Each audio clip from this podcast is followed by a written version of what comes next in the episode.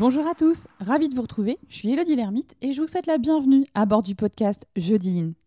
Que vous ayez entendu tout et son contraire sur la démarche Lean, ici, pas de recette miracle ou de carte à suivre, non. Il s'agit plutôt d'entretenir les discussions, d'alimenter notre capacité à insuffler énergie et passion, de s'inspirer, de mettre des mots simples sur des sujets a priori complexes, bref, apprendre, comprendre pour oser, voilà ce que vous trouverez ici.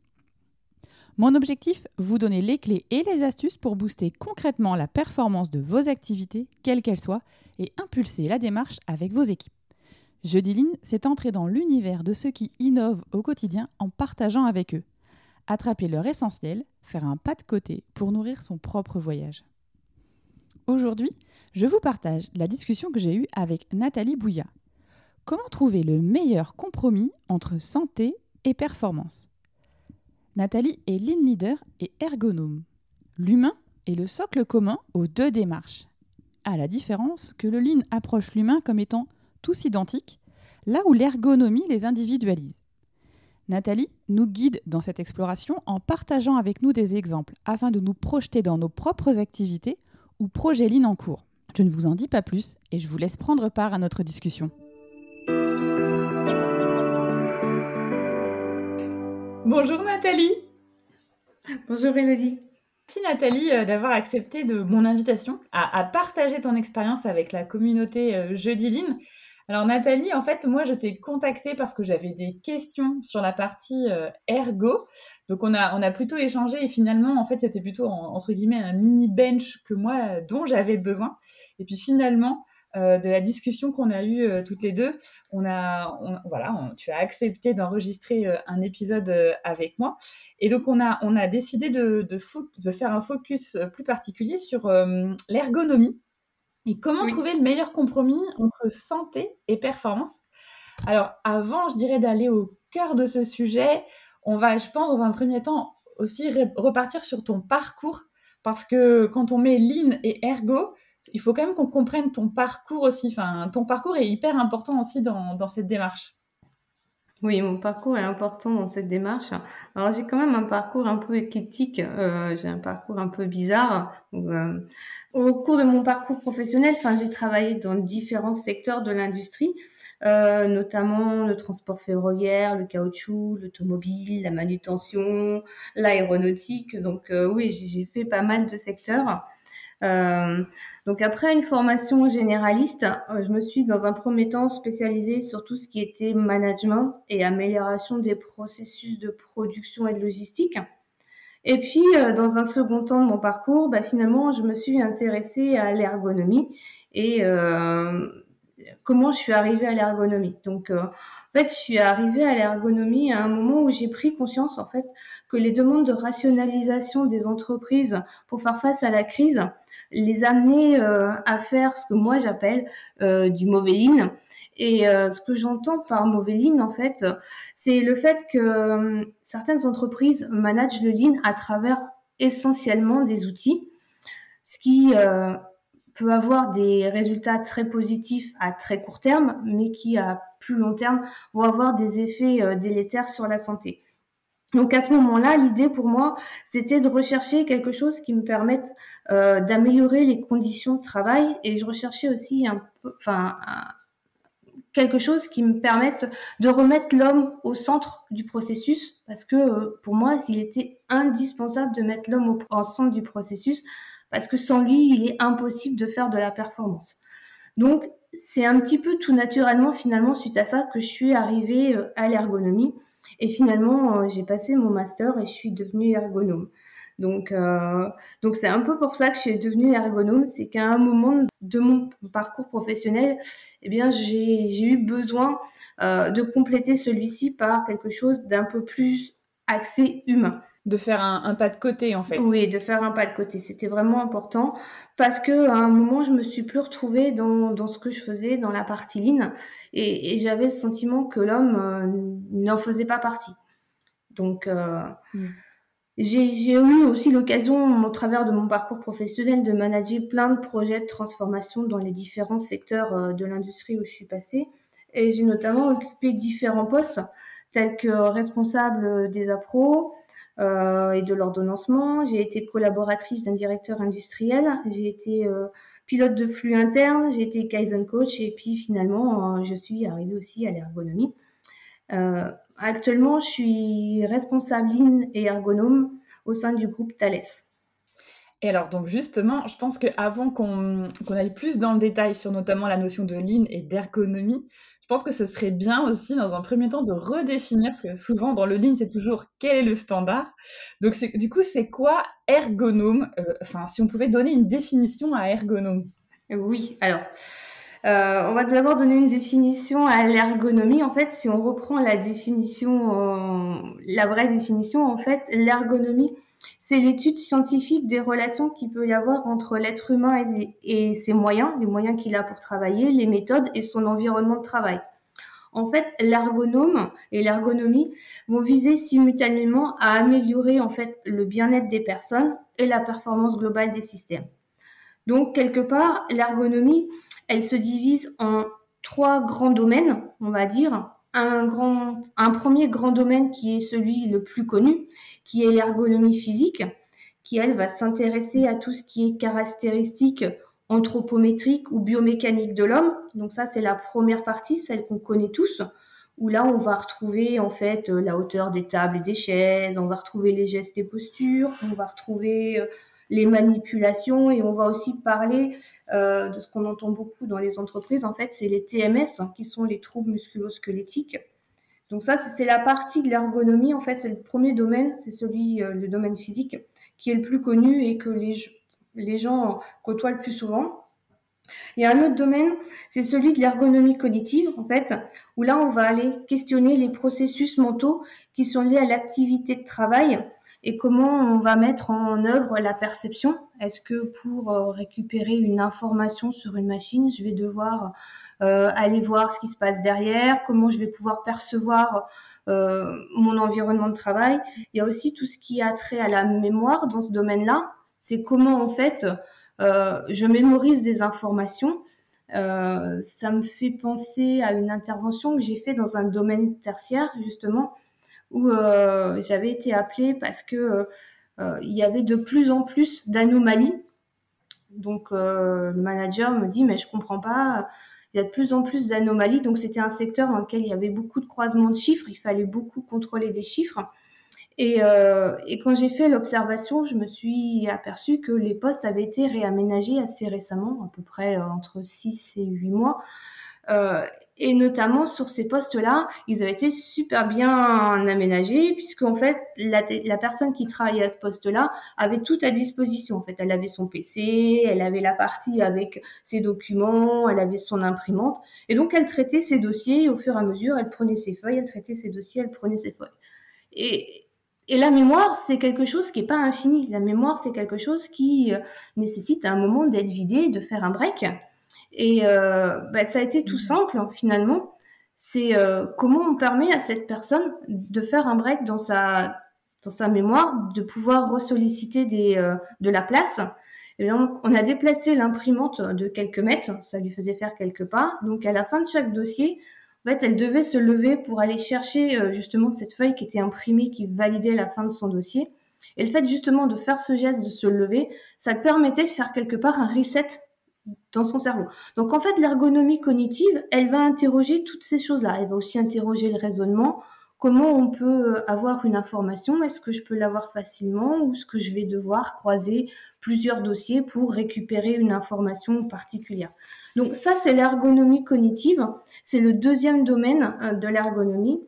Et l'ergonomie a un troisième domaine qui est l'ergonomie organisationnelle celle-ci, elle va questionner un peu plus la définition des règles de travail, des processus de travail.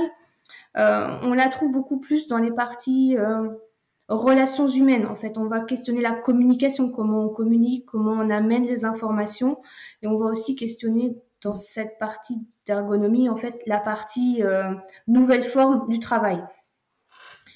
Donc, en fait, plus concrètement, si on va un peu plus concrètement, ben, l'ergonome, il s'intéresse à l'usage, aux usages qu'ont les gens sur euh, leur activité de travail et à la prise en compte de l'activité réelle dans le travail. Donc quelque part, on va aller regarder quels sont les efforts physiques, quels sont les efforts intellectuels que de faire les hommes qui sont dans une situation de travail pour produire quelque chose ou pour obtenir un résultat. Donc c'est ça, en fait. Après, pourquoi on fait ça? En fait, l'objectif de l'ergonome, parce qu'il va toujours contrebalancer deux, choses, c'est-à-dire performance et santé au travail, eh bien, l'idée, c'est comment on va concevoir des environnements de travail qui vont prévenir les accidents, qui vont diminuer la pénibilité, qui vont réduire la charge cognitive. Donc tout là, en, bien sûr, en tenant en compte des exigences qui sont sur l'activité. Il va falloir respecter les délais, il va falloir faire de la qualité, il va falloir avoir la productivité attendue.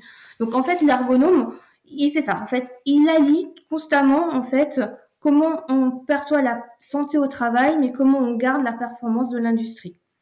Euh. Mes enfants, euh, quand on leur demande qu'est-ce que, enfin, c'est quoi le travail de maman, eux, ils traduisent ça par euh, finalement, en fait, maman, elle adapte le travail à l'homme et elle ne fait pas l'inverse. Elle fait que les hommes arrivent à travailler dans leur environnement de travail. C'est pas eux qui sont obligés de se contraindre à l'environnement. Mm. Ouais. Alors déjà, on a une bonne définition de l'ergonomie, donc je trouve que c'est déjà bien, je trouve en termes de... Oui, au moins, il y a les trois volets, et c'est vrai que comme tu le disais, enfin moi, je, fais partie de ceux qui voyaient vraiment le volet ergonomie, mais euh, vraiment approche, euh, de mettre les tables à hauteur, euh, les troubles musculo-squelettiques, je, je, voyais, enfin, voilà, j'avais que ce volet-là, j'avais pas les deux autres, j'avais pas les deux autres volets. Et donc, tu l'as dit dans ton parcours, donc tu es passé par une phase, on va dire, de ligne, d'amélioration continue, qui t'a, euh, du coup, à un moment, bah, tu as fait une petite pause pour aller vers l'ergonomie. Finalement, tu reviens, tu arrives à allier les deux. Et justement, en fait, comment, enfin, comment tu arrives à jouer avec tes deux casquettes? Parce que si, par exemple, je prends le cas de on fait un SMED, à un moment, il faut prendre des décisions sur les déplacements, sur euh, justement euh, la notion de charge cognitive aussi. Euh, comment tu arrives à trouver, on va dire, un équilibre entre les deux? Alors, alors j'ai pas, enfin, j'ai pas, on va dire, j'ai pas réellement de curseur défini. En fait, j'ai réussi à trouver, en fait, en fait, j'ai réussi à faire la différence entre ce qu'était le bon lean et le mauvais lean. En fait, au départ, quand j'ai quitté le lean, c'est parce que je, je m'y retrouvais plus. Mais en fait, euh, j'avais euh, sur les derniers postes que j'avais fait, en fait, j'avais pas forcément croisé ce qu'on appelle du bon lean. En fait, on, on manageait par les outils et finalement on, oubliait l'homme. Mais le lean met bien finalement euh, l'homme au cœur du système. Et, donc finalement, quand on, enfin, quand on reprend la bonne définition du lean et la bonne définition de l'ergonomie, finalement on arrive à retrouver quand même quelques points communs. Euh, par exemple, le lean et l'ergonomie arrivent à se mettre d'accord sur le fait qu'ils soient tous les deux opposés au taylorisme, par exemple. Ça, c'est un point sur lequel c'est indéniable. Les deux sont d'accord sur le fait qu'il est important d'aller voir sur le terrain ce qui se passe vraiment et pas de pas de décider comme ça dans un bureau. Il faut vraiment aller voir sur le terrain. Et les deux sont tout à fait d'accord sur la partie où il faut euh, bah, finalement résoudre les problèmes avec les gens terrain, avec les techniciens, avec les opérateurs et, c'est eux qui aideront à apporter la meilleure solution. Donc finalement, euh, c'est pas si dur que ça d'allier ligne et ergonomie, puisque finalement, on va trouver euh, beaucoup de similitudes. Après, où c'est peut-être un peu plus compliqué, c'est quand on va aborder la partie cognitive, que le Lean n'aborde absolument pas. Et, là, c'est plus un peu plus compliqué de faire comprendre aux gens que, euh, bah, par exemple, il faut à un moment admettre de pouvoir se déplacer pour pouvoir faire un break au niveau du cerveau, pour pouvoir se dire bah, finalement il me faut une pause, finalement l'activité est trop sollicitante, il faut faire quelque chose. Euh, aujourd'hui, je dirais que ce que je fais plus en ergonomie, c'est semer des petites graines pour que finalement euh, les principes soient compris et que demain ou après-demain, je puisse avoir des belles interventions ergonomiques dans un milieu lean donc euh, moi j'allie les deux puisqu'en fait je, trouve qu'en fait je ne différencie pas les moments où je fais du lean ou je fais de l'ergonomie. En fait j'utilise les mêmes principes pour l'un et l'autre en, faisant beaucoup plus attention, en ayant une vision un peu plus claire peut-être que certains de mes confrères qui font que du lean sur la partie cognitive. ou sur la partie mmh. organisationnelle qui, peut, qui peut entrer en, jeu. Et alors justement, si on va sur cette partie cognitive, là, une question qui me vient, c'est comment tu, enfin, concrètement, comment tu observes un process justement avec cette, cet œil, enfin, si je devrais le dire, cet œil cognitif, comment tu fais un game bar vraiment pour essayer de déceler cette charge cognitive? Enfin, concrètement, comment tu t'y prends? Alors, il y a plusieurs, euh, il y a plusieurs euh, méthodes. En fait, l'ergonomie, elle va, elle a aussi plein d'outils. Il y a les observations, donc je passe beaucoup de temps avec les techniciens, donc euh, je passe beaucoup de temps dans les ateliers à comprendre, à voir ce qu'ils font, à essayer de comprendre les intentions derrière tout ce qu'ils font, et essayer de voir ce qui se cache derrière. Et puis beaucoup d'observations, d'expérimentation qui me permettent de comprendre à un moment où euh, ben, euh, il y a beaucoup trop de sollicitations. Si le technicien m'explique que au bout d'une heure ou deux, il est fatigué ou que le soir quand il rentre, ben, il a mal à la tête, c'est compliqué. Et déjà là, il y a des petits signes qui se disent ben, peut-être qu'il y a quelque chose. Au-delà, ça peut être juste l'environnement de travail qui est euh, peu lumineux ou autre chose. Mais selon l'activité que moi je vais observer, je vais voir en fait s'il est, s'il est sollicité ou sursollicité sur, sur certains domaines. Que ce soit cognitif, au niveau de la vue, que ce soit au niveau euh, bah, pour récupérer une information ou pour pouvoir, par exemple, pour un ordonnanceur, pour pouvoir créer un plan d'ordonnancement, euh, est-ce que le système va lui donner toutes les informations nécessaires rapidement ou est-ce qu'il va devoir aller croiser plusieurs fichiers pour pouvoir reconstruire une information? Et là, on va se dire, bah, s'il le fait une fois, c'est pas grave, mais s'il doit reconstruire toute la journée une information, euh, la charge cognitive, tout de suite, elle arrive, elle, est élevée. Je sais pas si je suis claire dans ce que je raconte. Tout à, tout à, fait. Et après, l'étape d'après, c'est qu'une fois que tu as fait ce, diagnostic, on va dire, euh, l'étape d'après, qui, qui, qui, je dirais que ça me questionne énormément parce que la, notion d'effectivement de charge cognitive, c'est aussi lié à la notion de formation. Est-ce que la, personne a la capacité finalement aussi peut-être de le faire? Comment tu arrives à faire entre guillemets le pareil encore une fois, enfin la balance entre les deux? Parce que finalement des fois effectivement on peut avoir des systèmes complexes qui demandent à croiser beaucoup d'informations. Certaines personnes le font avec facilité, tandis que d'autres vont être plus en difficulté. Donc du, enfin c'est finalement c'est hyper intéressant, mais c'est pas simple. Non, c'est pas simple, mais c'est aussi un des axes complètement différents du Lean, c'est-à-dire que le Lean va considérer un petit peu, je, vais je vais faire le trait assez large, que tout le monde est un peu pareil et que tout le monde peut rentrer dans le même moule, alors que l'ergonomie va individualiser les choses, c'est-à-dire que eh bien si Paul est capable de gérer toutes ces informations là, peut-être que Pierre qui travaille juste à côté ne sera pas à même de le faire et, comment en fait on va créer un environnement capacitant qui va aider Pierre à justement arriver à avoir la même performance et les mêmes aptitudes que son collègue d'à côté. Et justement, quels sont les outils? Comment on va outiller l'environnement de travail pour qu'en fait ça devienne plus facile, mais pour les deux? Ouais. Et, ça, c'est la partie la plus difficile, mais la plus intéressante. Oui, ah bah, euh, je, te, rejoins, euh, euh, complètement. Et au niveau des observations, justement sur cette notion d'observation, sur la charge cognitive, tu fais combien d'observations? Parce que tu peux pas, enfin, comment dire, l'analyse, tu peux pas la faire au, sein, au, bout d'une seule observation, ou même si tu fais deux, trois observations. non. Comment tu arrives à avoir un panel représentatif? Alors déjà, je, questionne en fait, je, pose pas mal de questions sur comment ils se sentent dans leur poste de travail, comment ils voient leur poste de travail, quels sont les, les points difficiles, quels sont les points faciles. S'ils avaient, ma question magique, c'est s'ils avaient une baguette magique, qu'est-ce qu'ils aimeraient changer tout de suite? Donc ça, ça me permet d'avoir une première vision. Après, je vais faire une observation ouverte où je vais regarder tout en général. Et, selon les points que je vais voir, je reviendrai pour regarder des points plus spécifiques qui, me semblent questionner l'organisation de travail, questionner les difficultés du poste. Donc, je reviendrai. Donc, selon la difficulté de l'activité, il peut y avoir, oui, plusieurs itérations d'observation à des niveaux complètement différents. Mmh. Et est-ce que, enfin, comment dire, est-ce que c'est toi et ton service qui faites ces observations-là, ou à un moment tu couples l'observation avec, euh, par exemple, un responsable ou quelqu'un d'un autre secteur? Alors, pour avoir un peu le côté mais souvent, en fait, quand je fais des observations et que je commence à en déduire des choses, euh, je vais le partager avec le technicien ou les techniciens de la zone. L'idée, c'est de se dire, est-ce que j'ai bien interprété ce que j'ai vu? Parce que je pourrais aussi très bien interpréter complètement à l'envers euh, quelque chose.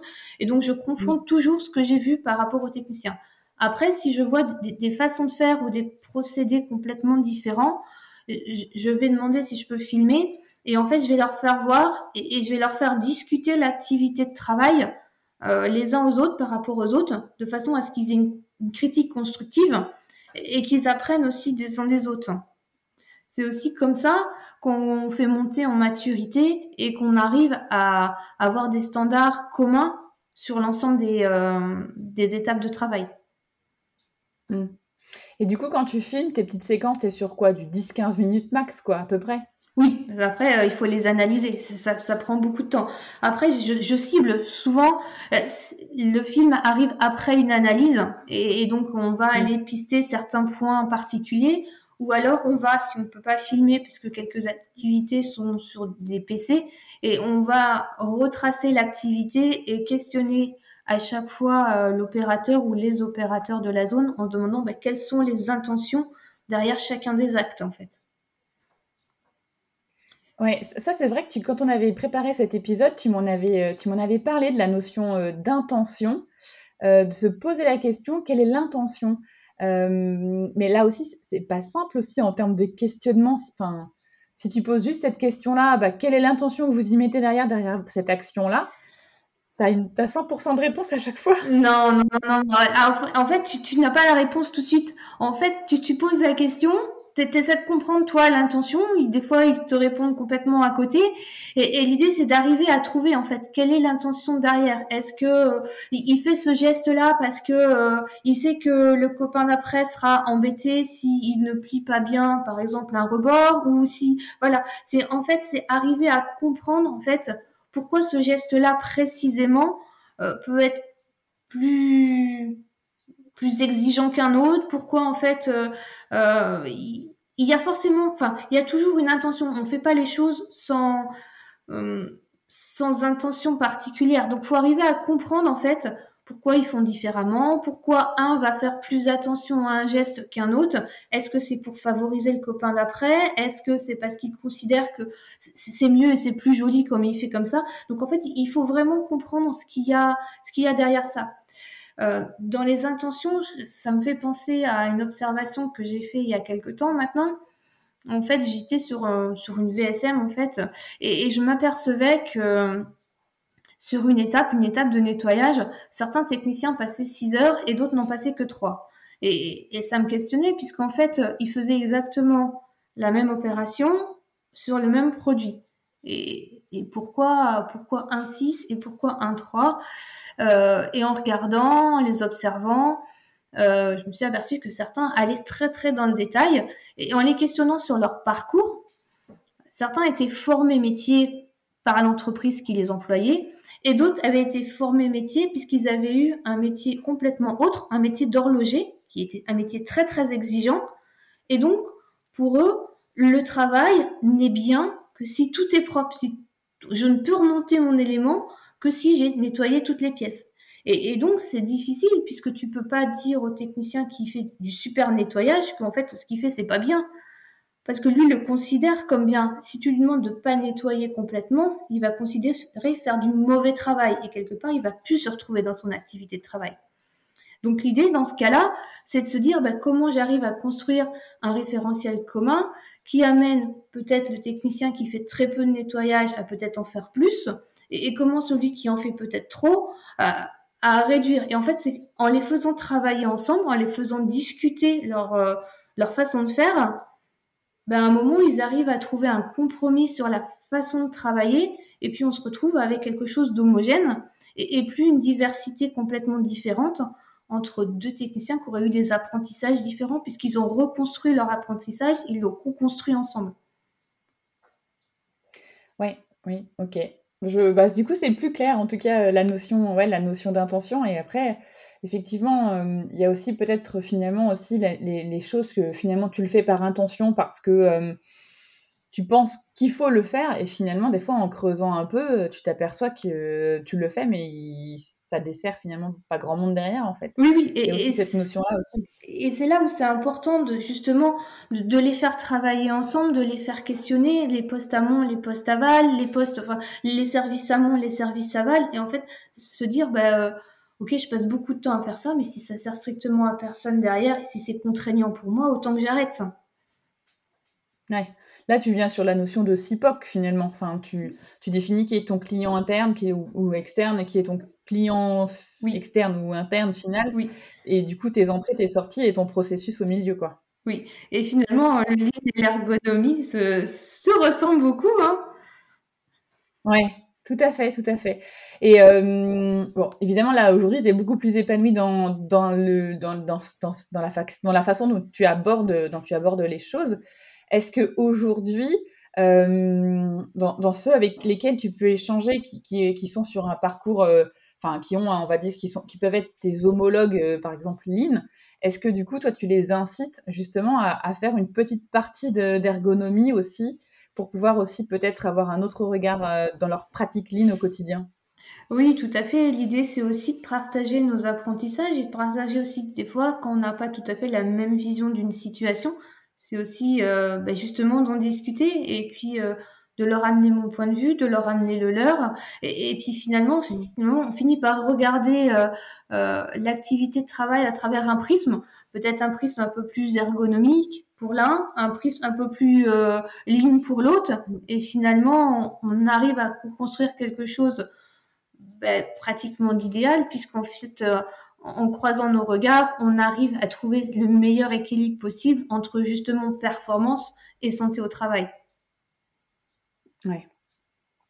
Aujourd'hui, euh, là, dans, les enjeux sur lesquels euh, tu travailles, c'est quoi, on va dire, le sujet sur lequel tu, penses qu'il faudrait quand même qu'on arrive vraiment à évoluer?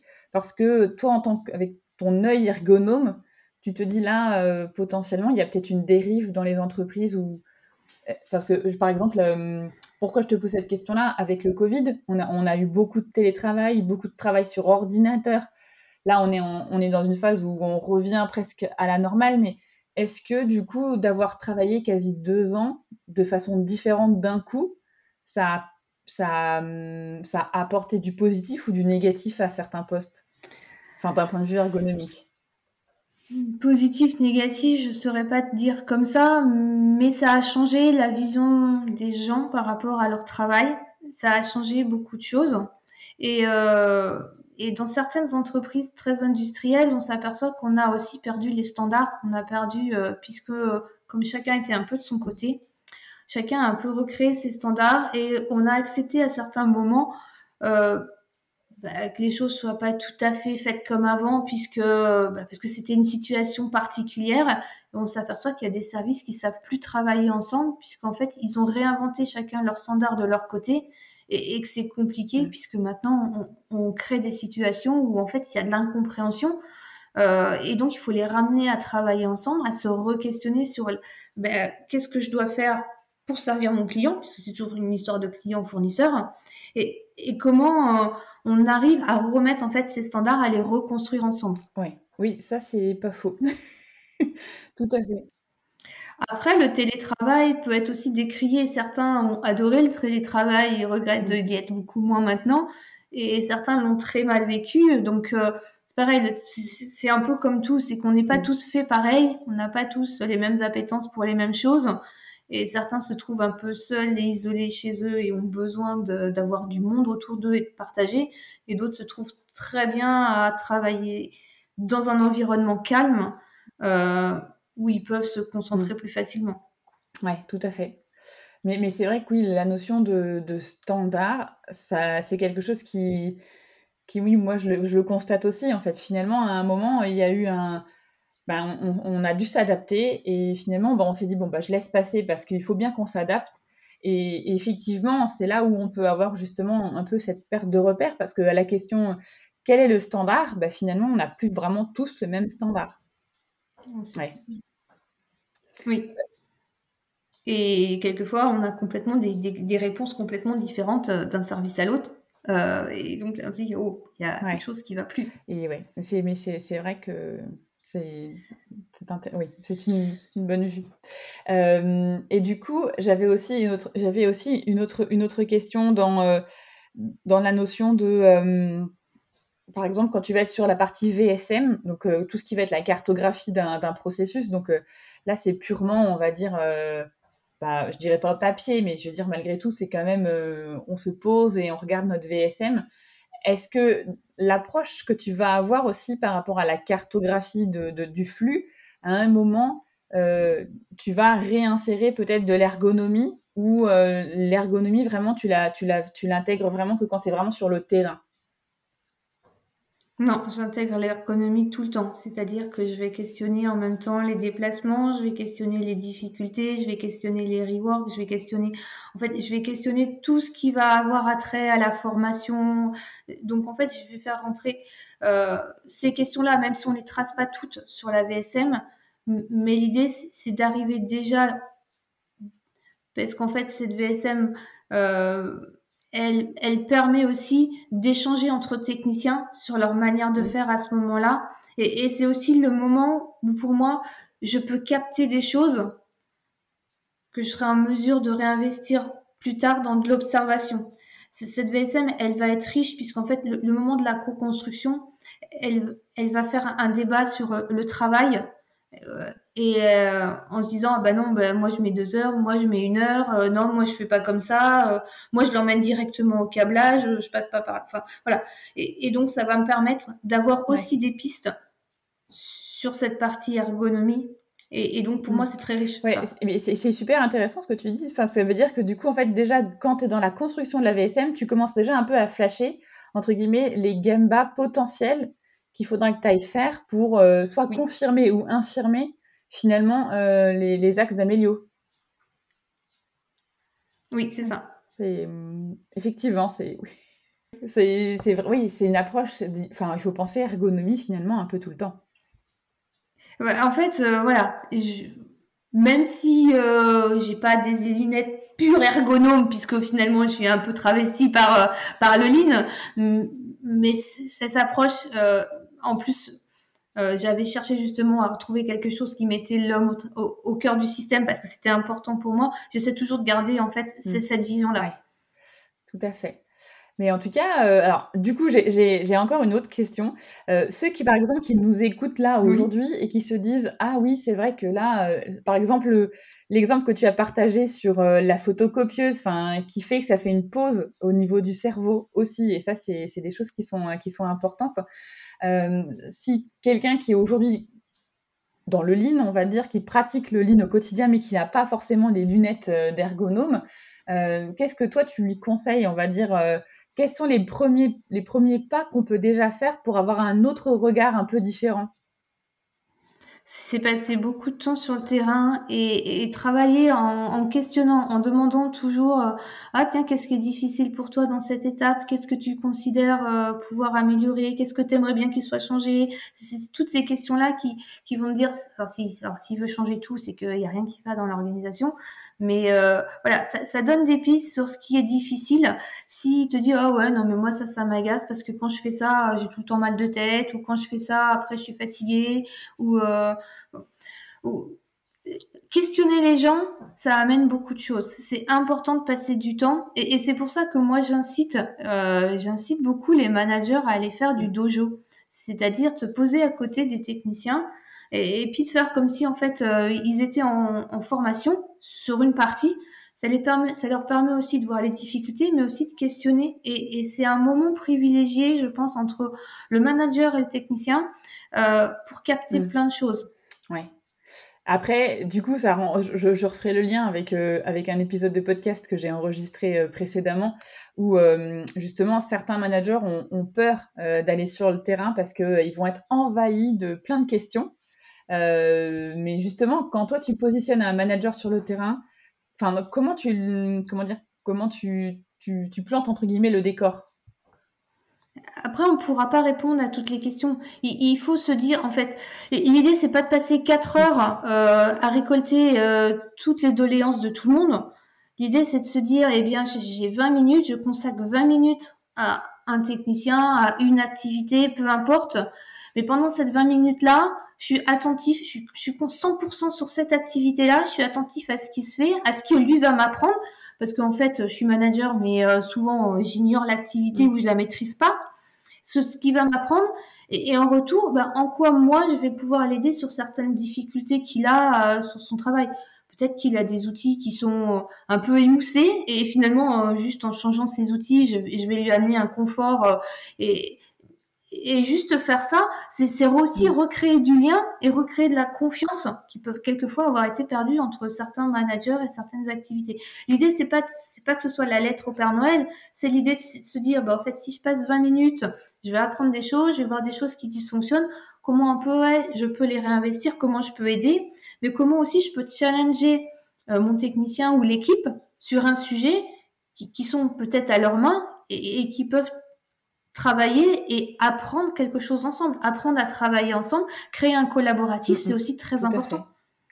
Et alors du coup, le, lien et la transition est parfaite, euh, Nathalie, euh, avec euh, ma dernière question, parce que vraiment, merci beaucoup pour tout ce que tu nous as partagé. et alors justement, ma dernière question, c'est quoi ton dernier apprentissage? Alors, mon tout dernier apprentissage, je vais te partager celui qui était ludique et qui m'a beaucoup amusé ce week-end. En fait, pour la première fois, j'ai fait un rallye touristique ou un rallye euh, historique euh, avec mon mari. Donc, euh, j'y connaissais rien du tout à la navigation. Moi, je prends le GPS, je vais à droite et quand il me dit d'aller à droite je vais à gauche quand il va à gauche. Et en fait, ce qui était génial, c'est qu'en fait, j'ai découvert plein de nouveaux moyens de navigation que j'ignorais complètement. Je me suis aperçue qu'il faut pas me laisser toute seule dans la nature parce que je suis pas capable de rentrer à la maison. Il me faut un GPS. Oui, donc du coup, tu avais juste une boussole en fait et tu avais une carte. Non, non, c'est pas ça. C'est en fait euh, quand tu fais du rallye historique, en fait, t'as as plein de. Alors, t'as soit une carte, tu sais, comme euh, il y a quelques années où en fait il fallait savoir se déplacer. Après, t'as le flessage anglais, en fait, euh, non, c'est allemand, qui te dit il faut pas que tu ailles. En fait, il te montre toutes les routes qui sont interdites. Il faut que tu arrives à trouver la bonne route. C'était. donc sur les ronds-points, c'est c'est horrible. J'y suis pas arrivée. Euh, en fait, il y a plein de, il y a plein de types. Il y a, il des carrés où en fait, faut que tu choisisses en fait euh, la route qui ressemble le plus à vers laquelle tu, passes. Et puis tu te dis, bah, finalement, je prends celle-ci. Enfin, c'est une vraie chasse au trésor. Euh, si j'avais pas eu un peu d'aide, euh, je me serais perdue. Bon, et eh ben en tout cas, merci beaucoup Nathalie pour avoir partagé tes apprentissages avec nous. Et puis, euh, et puis voilà, à très bientôt. Ben, en tout cas, merci à toi de m'avoir invité. J'ai passé un super moment. C'était super sympa. Merci. Eh ben, merci à toi, Nathalie. J'espère que cet échange vous a inspiré, vous a permis d'explorer le lean à travers de nouvelles lunettes, celle de l'ergonomie, qui est complètement complémentaire de la démarche lean. Dans l'épisode, lorsque nous avons évoqué le Gemba, pour les managers, j'ai fait référence à un précédent épisode. Il s'agit de l'épisode 69, Gemba et préparation mentale avec Elisabeth Ducard, que je vous invite bien évidemment à écouter ou réécouter si ce n'est pas déjà fait. Merci pour votre écoute, vos retours et questions qui nous permettent collectivement de comprendre et d'apprendre. Si vous pensez que cet épisode peut intéresser vos amis ou vos collègues, il vous suffit de cliquer sur Partager. Ça permettra à ceux qui hésitent de passer le cap en commençant par écouter le podcast. Enfin, si vous souhaitez me contacter, vous pouvez le faire via la page LinkedIn dédiée, Jeudi Échanger avec vous est toujours une source d'apprentissage. On se retrouve dans 15 jours. En attendant, n'oubliez pas d'ici là d'oser dire Jeudi